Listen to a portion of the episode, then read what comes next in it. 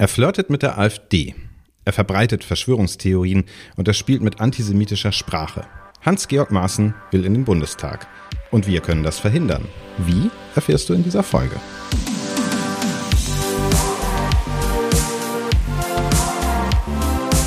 Theory of Change. Der Podcast für progressive Politik.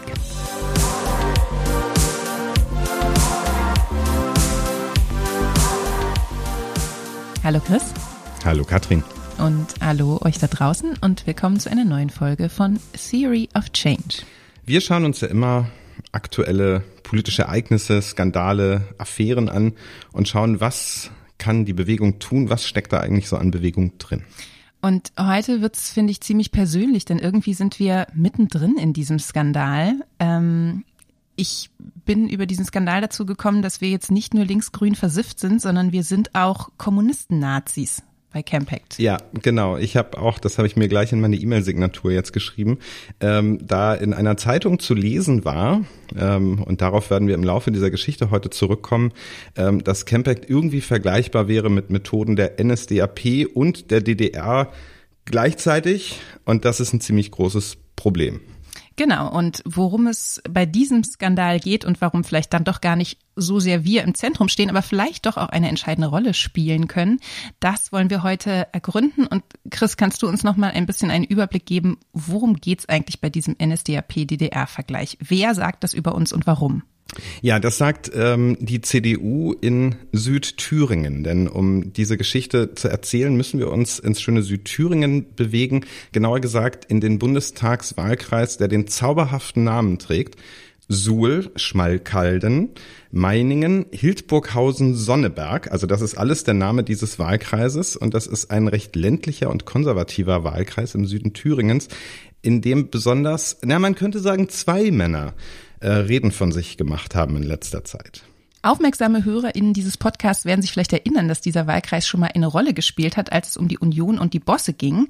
Denn der Bundestagsabgeordnete der Union aus diesem Wahlkreis, Markt Hauptmann, der musste sein Amt niederlegen, auch im Zuge von Korruptionsvorwürfen.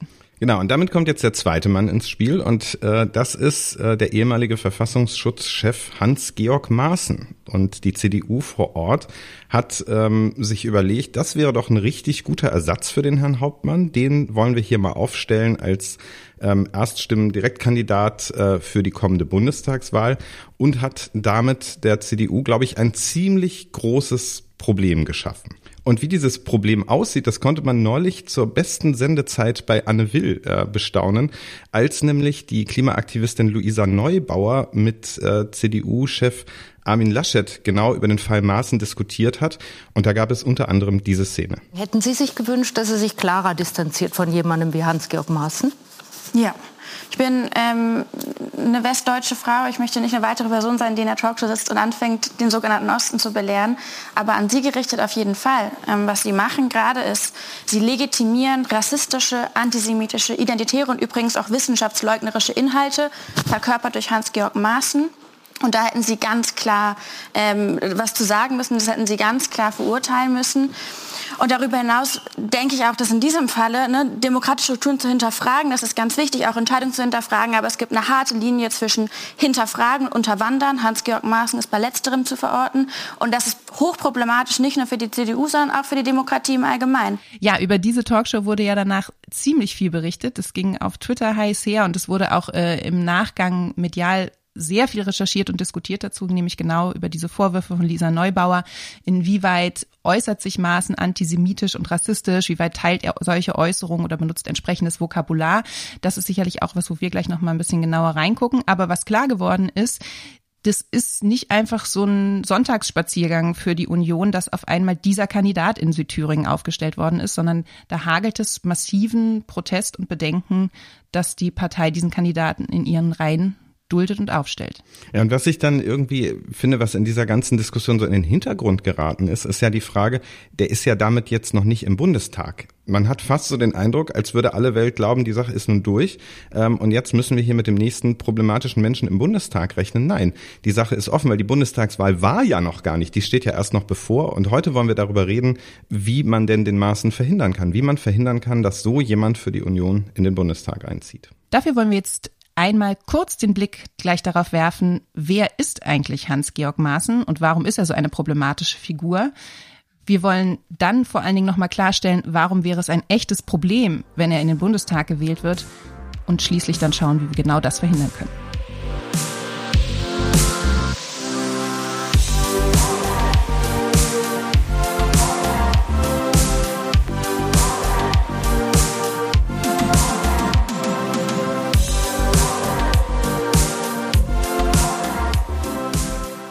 Es ist ja schon viel darüber geschrieben worden, warum Hans-Georg Maaßen ein wirklich problematischer Bundestagsabgeordneter wäre. Wir wollen das hier aber nochmal ganz kurz zusammenfassen, was so die Kernkritikpunkte an seiner Person sind. Und was uns vor allen Dingen dabei wichtig ist, ist, dass Maaßen tatsächlich eine zentrale Identifikationsfigur der Rechten ist innerhalb der Union und sozusagen mit offener Flanke nach weiter rechts außen. Und um diese Verbindung zu den Rechten geht es uns, wenn wir jetzt kurz draufschauen, was eigentlich problematisch an Maßen ist. Und das Erste ist, dass man natürlich auf seine Zeit äh, im Verfassungsschutz zurückschaut, also Präsident des Bundesamtes für Verfassungsschutz, der ja nach dem Skandal um die Hetzjagden von Chemnitz letztendlich seinen Hut nehmen musste, also ausländerfeindliche äh, Hetzjagden, die er explizit als keine Hetzjagden bezeichnet hat. Aber auch davor muss man sagen, dass seine Bilanz im Verfassungsschutz echt problematisch ist. Also es gab da Durchstechen von Informationen an die AfD über ihre Beobachtungen. Ähm, es gab eine sehr problematische Aufarbeitung oder nachlässige, schlampige Aufarbeitung der NSU-Geschichte im Verfassungsschutz. Und das geht alles aufs Konto von Maßen. Und man hat schon das Gefühl, schon in dieser Zeit war er freundlich formuliert auf dem rechten Auge blind vielleicht realistischer formuliert, gab es da durchaus Tendenzen der Annäherung auch schon an die Rechten. Ja, wir haben das in den Shownotes euch dazu nochmal ein paar Artikel ähm, hinterlegt, damit ihr nachlesen könnt, was so die großen ja, Fails auch in seiner Verfassungsschutzzeit waren. Was ich nochmal so frappierend finde im Rückblick ist, dass der Mann da eingesetzt wurde nach dem NSU-Skandal, also nach dieser Verstrickung und der sozusagen völligen Missachtung dieser ähm, terroristischen Mordserie durch den Verfassungsschutz. Der sollte da eigentlich aufräumen und wie absurd und das jetzt heute ähm, vorkommen muss, ähm, dass der damals das Ziel hatte, irgendwie den Verfassungsschutz stärker gegen rechts zu positionieren. Das ist eher nicht gelungen. Und man muss auch sagen, nach seinem Ausscheiden, seinem Unrühmlichen aus dem Verfassungsschutz, ähm, hat er dann ja seine Tätigkeit als Jurist wieder aufgenommen, und zwar genau für die Kanzlei, die die AfD in verschiedenen Verfahren vertritt, unter anderem jetzt zum Beispiel bei der Klage gegen den Verfassungsschutz, der sie äh, beobachten will und als Verdachtsfall einstufen will. Ähm, und diese deutliche personelle Nähe von Maaßen zu diesen Themen und diesem Dunstkreis ist schon extrem auffällig. Ja, und genau deswegen hat Maaßen jetzt ja nun auch schließlich dieses äh, Mandat oder seine Mitarbeit in dieser Anwaltskanzlei ruhen lassen, weil er gemerkt hat, dass das geht irgendwie nicht so richtig zusammen. Und was ja schon wirklich jetzt eigentlich seit seinem Ausscheiden irgendwie aus dem Verfassungsschutz oder seinem ja, Rauswurf aus dem Verfassungsschutz, muss man ja eher sagen, frappierend ist, finde ich, dass der so einen totalen AfD-Sound drauf hat. Also, dass er wirklich ähm, eigentlich diese Sprache spricht, die eher in, in ja, sehr rechten bis rechtsextremen Kreisen ähm, ja, zu Hause ist. Ja, das finde ich eben auch schon krass, dass jemand, der äh, zur Wahl steht für ein demokratisches Amt im Deutschen Bundestag gleichzeitig davon spricht, dass wir irgendwie in ein autoritäres Regime abdriften beispielsweise. Ja. Also diese Erzählung von einem Staat, der die Bürger bevormundet oder jetzt letztens in einem Interview, der äh, staatlich gefördertes Duckmäusertum äh, vorantreibt und seine Bürger entmündigt. Ja, da fragt man sich ja fast so ein bisschen, will er jetzt sozusagen in der Diktatur dann aufsteigen? Macht er mit dem System gemeinsame Sache, wenn das alles so schlimm ist? Also ja, das, das passt nicht so richtig zusammen. Es gibt mir jetzt noch so eine andere Äußerung im, im Gedächtnis, dass er irgendwann auf Twitter mal geschrieben hat, die neue Züricher Zeitung, das ist eine sehr konservative Zeitung aus der mhm. Schweiz, die auch so ein bisschen nach Deutsch auf den deutschen Markt ausgreift, wäre für ihn wie eine Art Westfernsehen. Und wenn man sich das mal, also das muss so ein bisschen einsinken, aber das bedeutet ja im Prinzip, dass wir hier in Deutschland einfach quasi wie, wie in der DDR eine Medienlandschaft haben, die vom System gesteuert ist. Ähm, und da muss man halt ins Ausland gucken, damit man tatsächlich einen echten Journalismus bekommt. Das ist ja also das spottet ja eigentlich jeder Beschreibung. Und mit solchen Aussagen unterminiert Maßen natürlich das politische System, die Medienkultur und das sind Chiffren, wie sie eben auch im Diskurs der AfD und auch deutlich weiter rechts natürlich immer wieder Verwendung finden.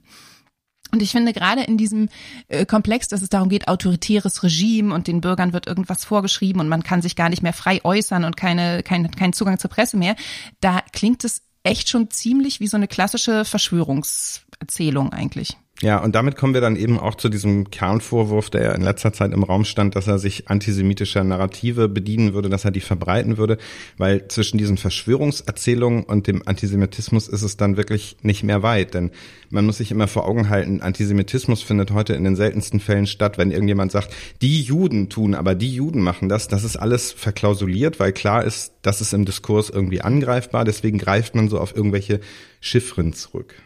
Ja, wir könnten hier jetzt irgendwie auch tief rein. Ich will uns gerade so ein bisschen ausbremsen, weil wir gesagt haben, wir wollen nur ganz kurz ja. erstmal das Problem beschreiben. Wir haben in den Shownotes ähm, auch noch mal ein paar ähm, Quellen und Artikel dazu verlinkt. Aber äh, tatsächlich ist, glaube ich, entscheidend hier festzuhalten, antisemitische Sprache bedeutet nicht zu sagen, die Juden sind schuld, aber es gibt mittlerweile eben Chiffren, die genau das besagen und die auch in entsprechenden rechten Kreisen als solche gelesen werden und die werden von Maßen eben benutzt. Ja, und so ist auch das Urteil des äh, Verfassungsschutzes von äh, des Bundeslandes Thüringen, äh, Stefan Kramer, ist, ist ziemlich deutlich ausgefallen und das wollen wir euch hier auch nochmal kurz vorspielen. Bei Herrn Maaßen, wenn man die Summe aller Dinge zusammennimmt, ähm, auch auf den unterschiedlichen sozialen Plattformen, aber auch in eigenen Reden, ähm, da gibt es eigentlich nichts Entlastendes mehr zu bemerken, dass er nutzt antisemitische Stereotype, um auf Stimmenfang zu gehen. Äh, und ich glaube, als solches muss man es auch einfach bezeichnen. Ja, und ich finde, das ist einfach kurz und bündig zusammengefasst. Da muss man nicht lange drüber diskutieren. Da sind antisemitische Sprachspiele am Werk. Jetzt kann man natürlich sagen, Maaßen ist damit nicht allein. Es gibt ja viele andere politische Akteure, die genau solche Ressentiments bedienen, die genau so sich sprachlich an der Grenze des Sagbaren bewegen und damit eben solche Ressentiments ähm, bespielen. Insbesondere in der AfD, darauf haben wir ja gerade auch hingewiesen, ist das durchaus oft zu finden. Das Besondere ist jetzt ja aber, dass Maaßen eben nicht für die AfD antritt, sondern für die Union. Und das ist, finde ich, nochmal eine ganz eigene Dimension dieses Problems, dass es diese Sprache, dieses Gedankengut jetzt auf einmal in Deutschlands bislang größter Volkspartei geben soll. Ja, und warum das so problematisch ist, dass jemand wie Maaßen dann für die CDU in den Bundestag einzieht, das schauen wir uns jetzt im nächsten Teil nochmal an.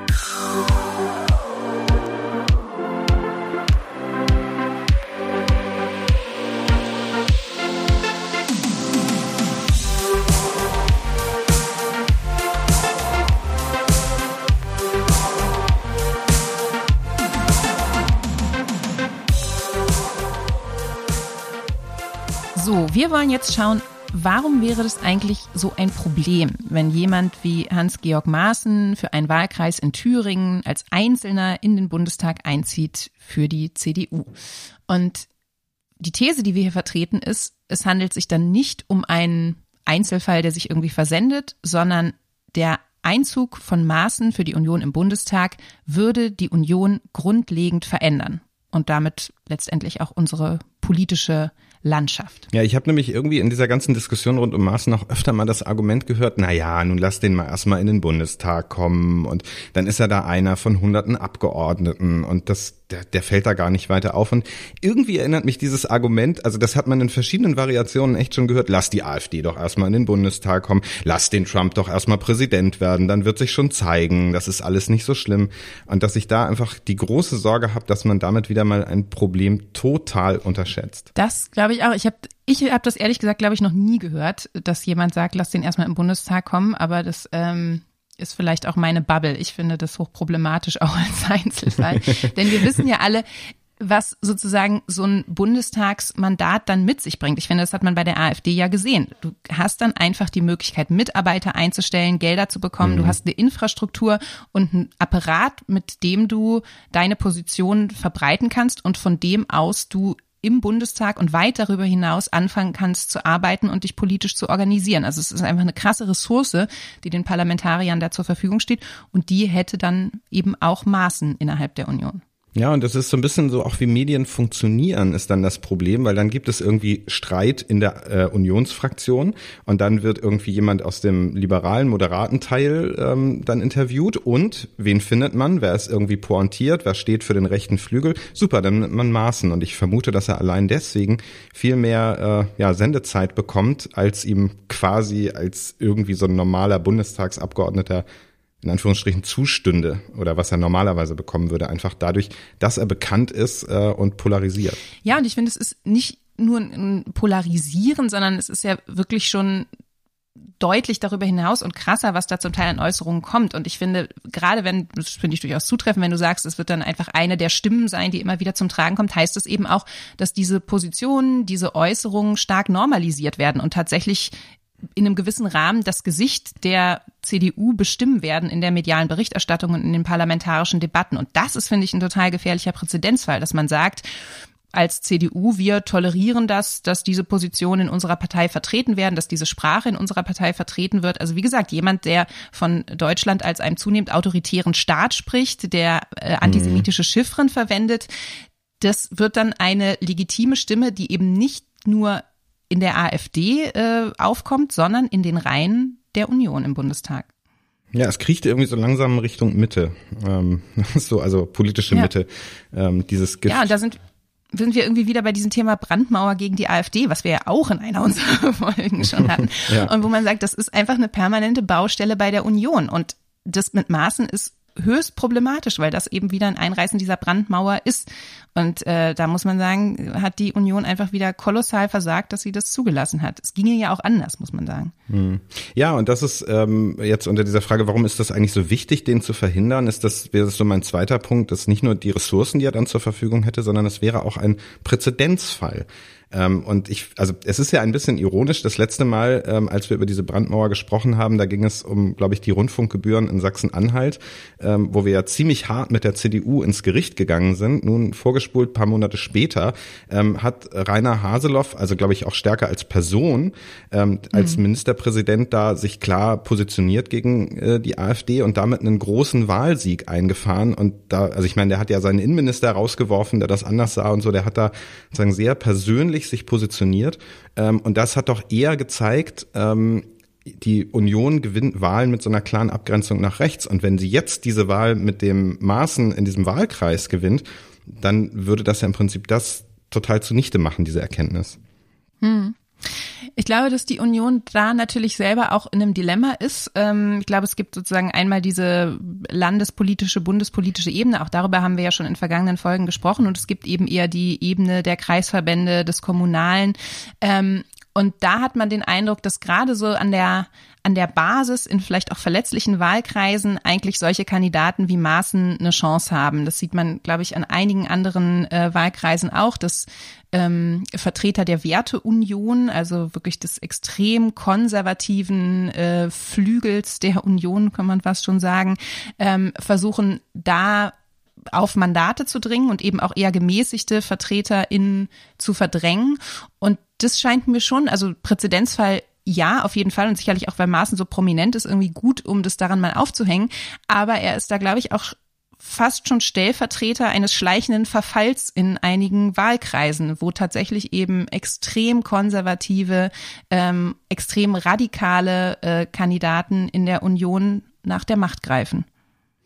Ja, es gab, glaube ich, in Köln war das, ähm, Heribert Hirte, ein ja eher liberaler Rechtsprofessor, der auch immer in dieser ganzen Diskussion um ähm, Flucht und Migration eher an der Seite von Angela Merkel stand. Der ist Bundestagsabgeordneter bislang gewesen, auch schon seit einigen Legislaturperioden. Der wird jetzt nicht wieder aufgestellt für die nächste Wahl da im äh, Wahlkreis, äh, weil Sandra Möller hat, äh, ja, kann, kennt man nicht, ist eine total unbekannte, aber sehr konservative Kandidatin ähm, hat ihm das Direktmandat da oder die Direktkandidatur, muss man sagen, ähm, abgejagt.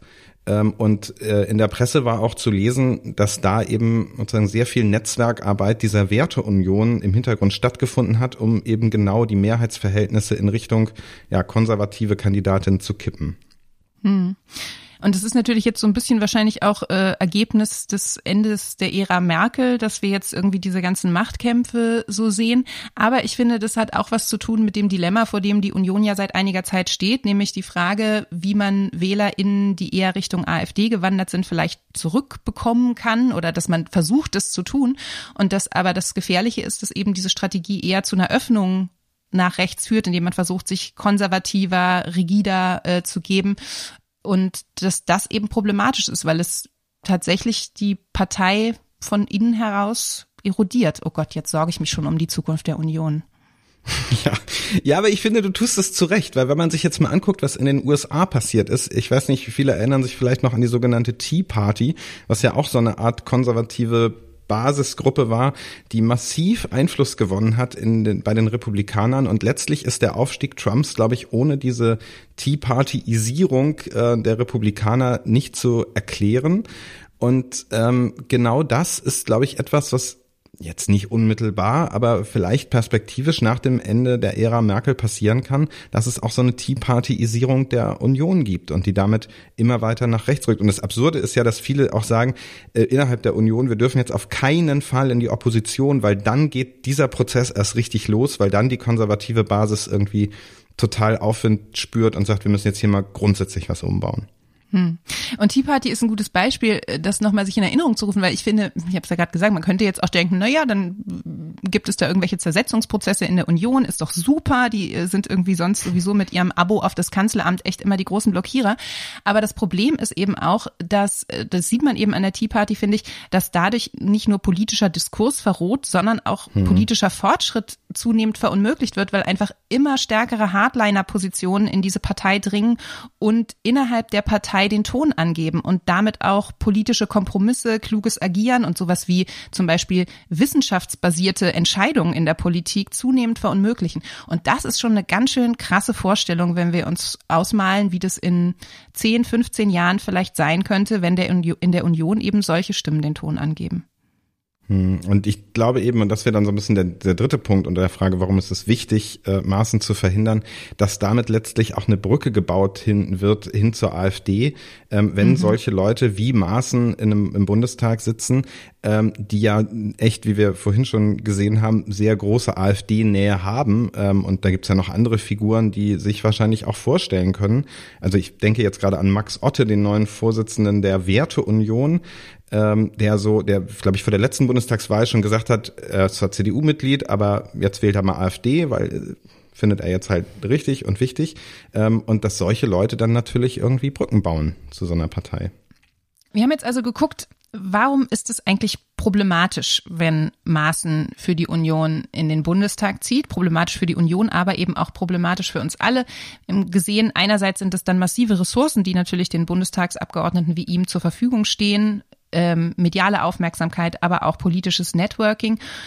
Und wir haben gesehen, das könnte zu einem gefährlichen Präzedenzfall werden. Denn wenn das jetzt Maßen gelingt, in den Bundestag einzuziehen, dann könnte das in ganz vielen anderen Wahlkreisen zukünftig ähnlich passieren, mit ähnlich radikalen Kandidaten, die dann zunehmend den politischen Diskurs verändern und dritter Punkt, eben auch zunehmend eine Brücke schlagen zur AfD und die Brandmauer bröckeln lassen. Ja, und das ist eben so dramatisch. Also du hast das gerade so ein bisschen flapsig gesagt, jetzt sorgst du dich schon um die Zukunft der Union. Aber ich sorge mich an der Stelle wirklich, weil wenn man sich im Ländervergleich und auch im historischen Vergleich anschaut, wo radikale rechtsextreme Parteien, Kräfte an die Macht gekommen sind, dann war es immer oder im Regelfall, weil die Konservativen sozusagen diesem Druck irgendwann nachgegeben haben und gesagt haben, okay, machen wir halt eine Koalition und okay, dann wählen wir die jetzt halt mit. Ähm, und das ist sozusagen, das steht jetzt, glaube ich, nicht unbedingt bevor, aber wir kennen auch ähm, sozusagen dieses wäre den Anfängen und das hier sind so die kleinen Dinge, wo sich eben, wo diese Brandmauer bröckelt und deswegen müssen wir da auf jeden Fall ansetzen. Und ähm, ich finde, wir müssen jetzt, nachdem wir gehört haben, wie schlimm das alles ist, endlich mal darüber reden, was wir dagegen tun können. Dann lass uns das doch im letzten Teil machen.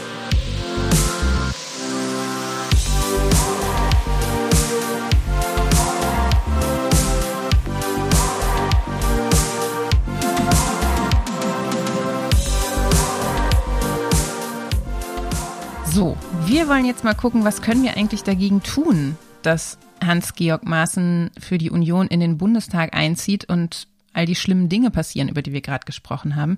Und die gute Nachricht, und das ist vielleicht für alle hier eine Erleichterung, das ist noch zu verhindern. Chris hat es eingangs gesagt, noch ist Maaßen nicht gewählt, die Wahl steht bevor und es kann sich noch einiges tun in Südthüringen. Ja, und bei allem, glaube ich, was wir jetzt darüber sagen, ähm, was man jetzt tun kann, muss man sich eine Erkenntnis immer noch mal ganz kurz in Erinnerung rufen die CDU ist die Partei, die da jetzt erstmal versagt hat. Ja, also auch Auf wenn wir sagen, Fall. jene Parteien, jene Bewegungen müssen jetzt dies machen, dann ist das sozusagen immer der zweite mhm. Schritt, nachdem die CDU krass versagt hat. Es geht also jetzt darum, wie fegen wir die Scherben zusammen, die die CDU ja, uns ja, hinterlassen genau. hat. Und man kann da vielleicht noch sagen, auch wir bei Camprecht haben schon vorher versucht, noch was zu verhindern. Wir haben so eine Mailing-Aktion gemacht, wo wir die Partei oder die Kreisvorsitzenden da in diesem Südthüringer Wahlkreis ähm, angeschrieben haben, beziehungsweise die äh, Camprecht-Unterstützerinnen aus Thüringen haben die angeschrieben und gesagt, überlegt euch das doch wirklich nochmal. So jemanden kann man doch nicht äh, zum Bundestagskandidaten machen. Das hat sie nicht interessiert ähm, und sie haben ihn trotzdem aufgestellt. Und auch Laschet als Parteichef, wir haben ja eingangs das eine Wildzitat kurz eingeblendet, hat nicht eingegriffen und hat das tatsächlich auch laufen lassen. Versagen auf allen Ebenen bei der CDU. Was bleibt uns jetzt zu tun? Naja, das, was wir nun als erstes mal gemacht haben, ist heraus, also zu versuchen, herauszufinden, wie steht es denn jetzt eigentlich um diesen Wahlkreis? Was für Chancen hat der Maaßen dort wirklich? Und ähm, wir haben dann eine Forsa-Umfrage in Auftrag gegeben, ähm, die nur in diesem Wahlkreis gefragt hat, verschiedene Sachen, die vielleicht jetzt gleich auch nochmal besprechen.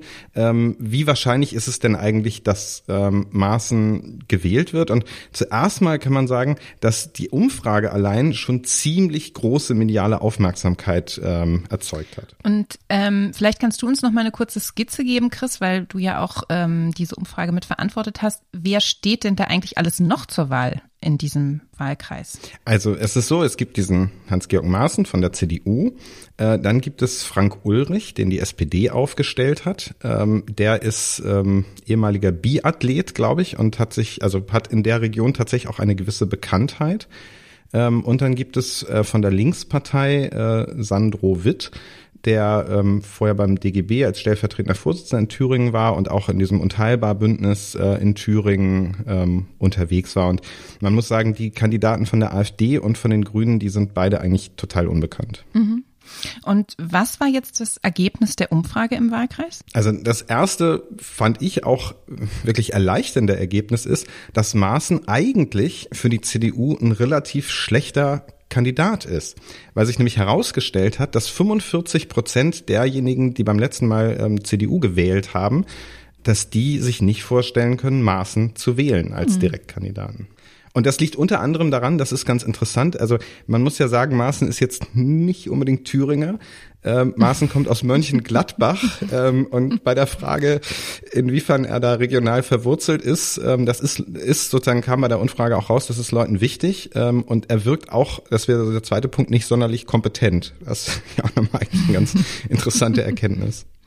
Das ist ja schon mal ganz schön, denn wir haben ja eingangs auch darüber gesprochen. Es wirkt so ein bisschen, als wäre die Kandidatur der Freifahrtschein in den Bundestag, weil das irgendwie in der Vergangenheit recht äh, solide an die Union gegangen ist. Das immerhin scheint ja möglicherweise zu bröckeln. Wie ist es um die Gegenkandidaten bestellt? Ja, momentan ist es so, dass man, also ja, sagen muss, allein aus der Umfrage ergibt sich, dass momentan Frank Ulrich, der SPD-Kandidat, gewinnen würde. Aber der liegt, glaube ich, nur so was wie zwei, drei Prozentpunkte vor Maßen. Und da muss man jetzt sagen, das ist natürlich Monate vor der Wahl und diese zwei, drei Prozent sind immer eine Fehlermarge. Also man kann nicht sicher sagen, dass Maaßen schon verloren hat, aber man kann eben auch sagen, da ist Musik drin, da kann sich wirklich was verändern.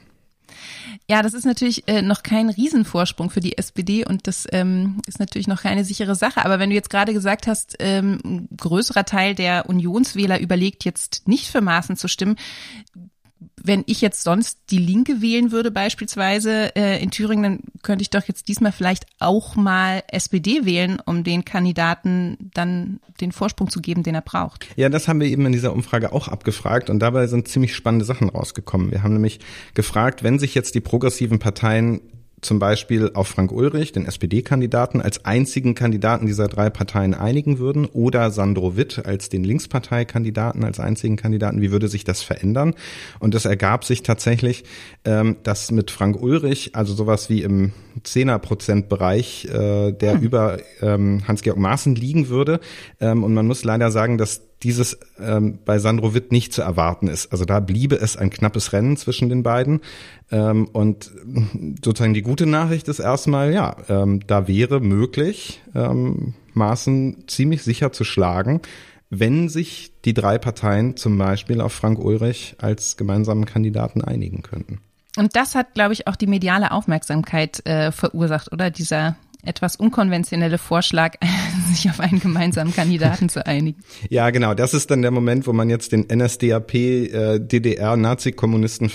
ähm, vielleicht mal einführen muss, ähm, wo es mhm. tatsächlich äh, dann einen offenen Brief gab äh, der CDU-Kreisvorsitzenden, wo sie uns quasi ähm, wie war das, die Nationale Front als Vergleich nahegelegt haben und die Volksgemeinschaft und so weiter, ähm, wo gesagt wurde, ja, da wollen die doch von Campact jetzt irgendwie die Demokratie aushebeln, damit bloß so jemand wie Hans-Georg Maaßen nicht ähm, gewählt wird. Und das ist natürlich, wie wir wissen, ähm, NSDAP-Vergleiche gehen immer schief und so dauerte es keine zwei Stunden.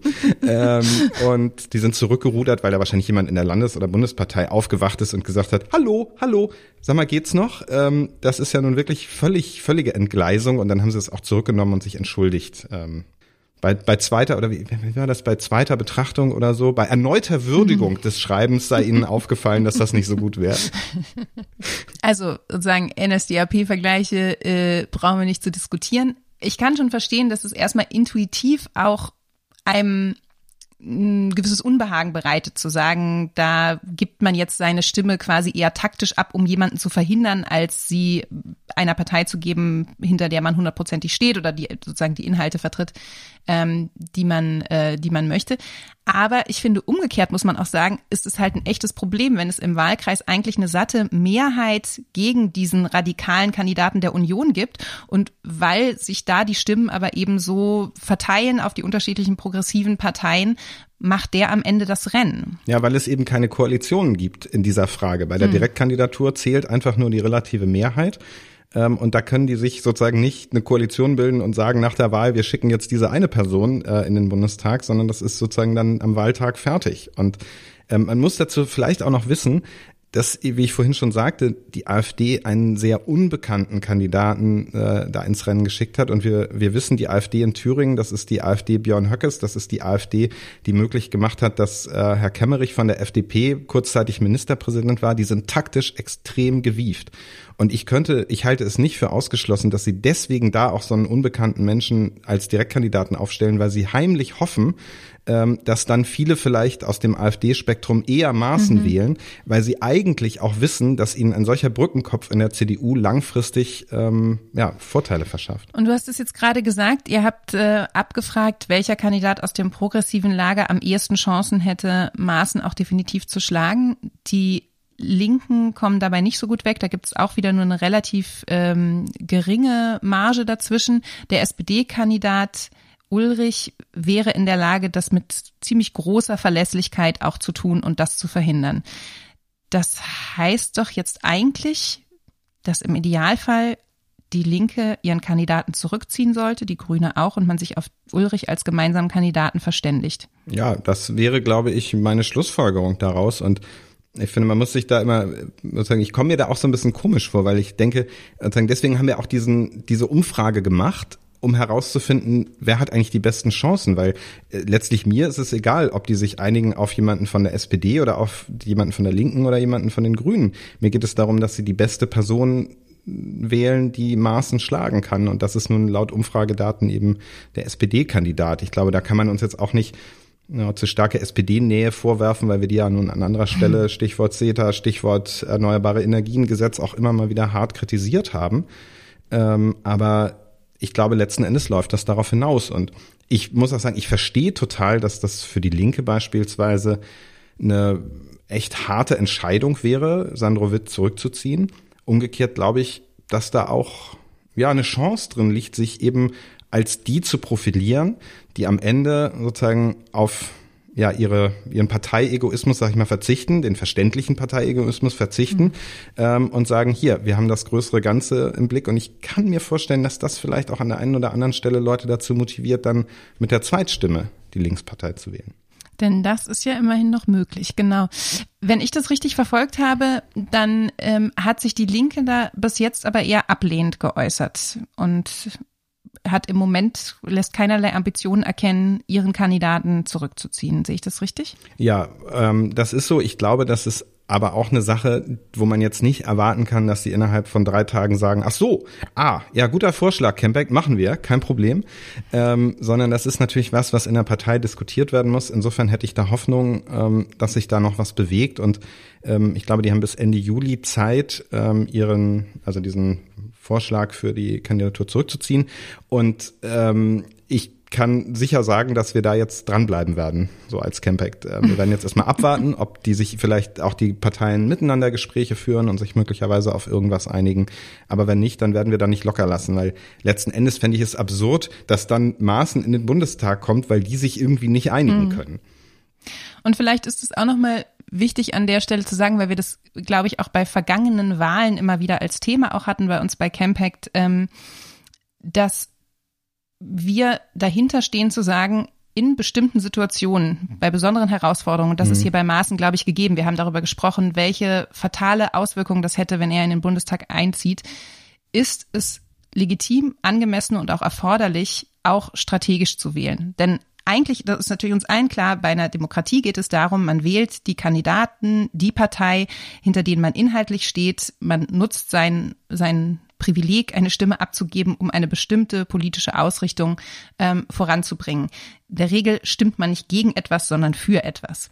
Aber in diesem besonderen Fall finde ich auch, dass dass die Situation eigentlich fast erfordert, die äh, Wahlstimme strategisch zu nutzen, um einen solchen Kandidaten zu verhindern und damit die Erosion letztendlich äh, des politischen Systems, wenn man es irgendwie weiterdenkt, ähm, auch im Keim zu ersticken. Ja, ich würde sagen, wir haben auf der einen Seite den Vorteil, dass es, dass es sozusagen ein sehr differenziertes Parteienspektrum auf der Linken gibt. Da kann man dann vielleicht eher, also anders als wenn man jetzt in den USA nur eigentlich die mhm. Demokraten wählen kann, dann wählt man halt die Demokraten. Da kann man hier differenzierter irgendwie seine Stimme zum Ausdruck bringen. Aber vielleicht erfordert das dann an anderer Stelle eben auch ein bisschen mehr, ja, strategisches Wählen.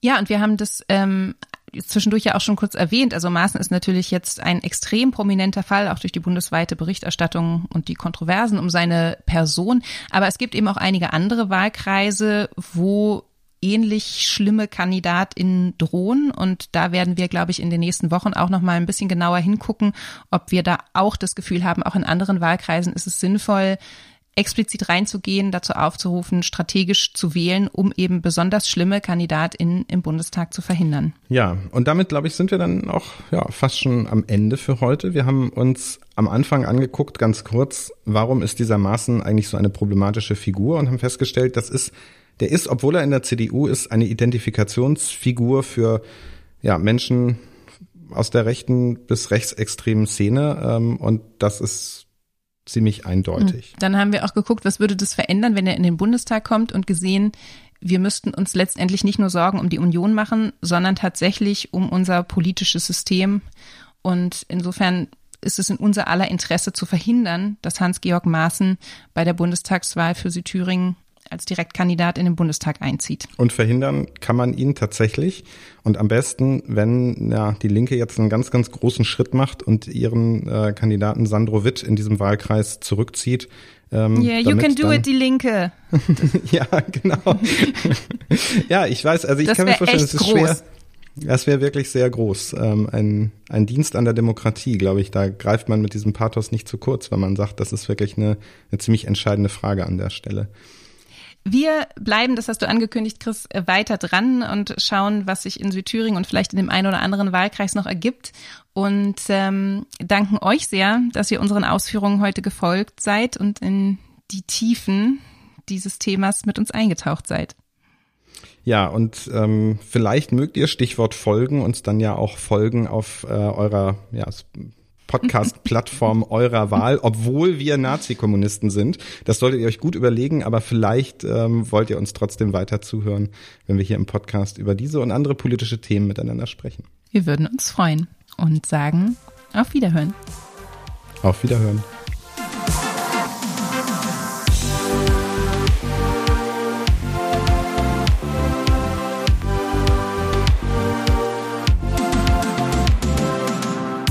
Theory of Change ist der Podcast von Campact, der Bürgerinnenbewegung für progressive Politik. Redaktion Katrin Beushausen und Chris Mietmann.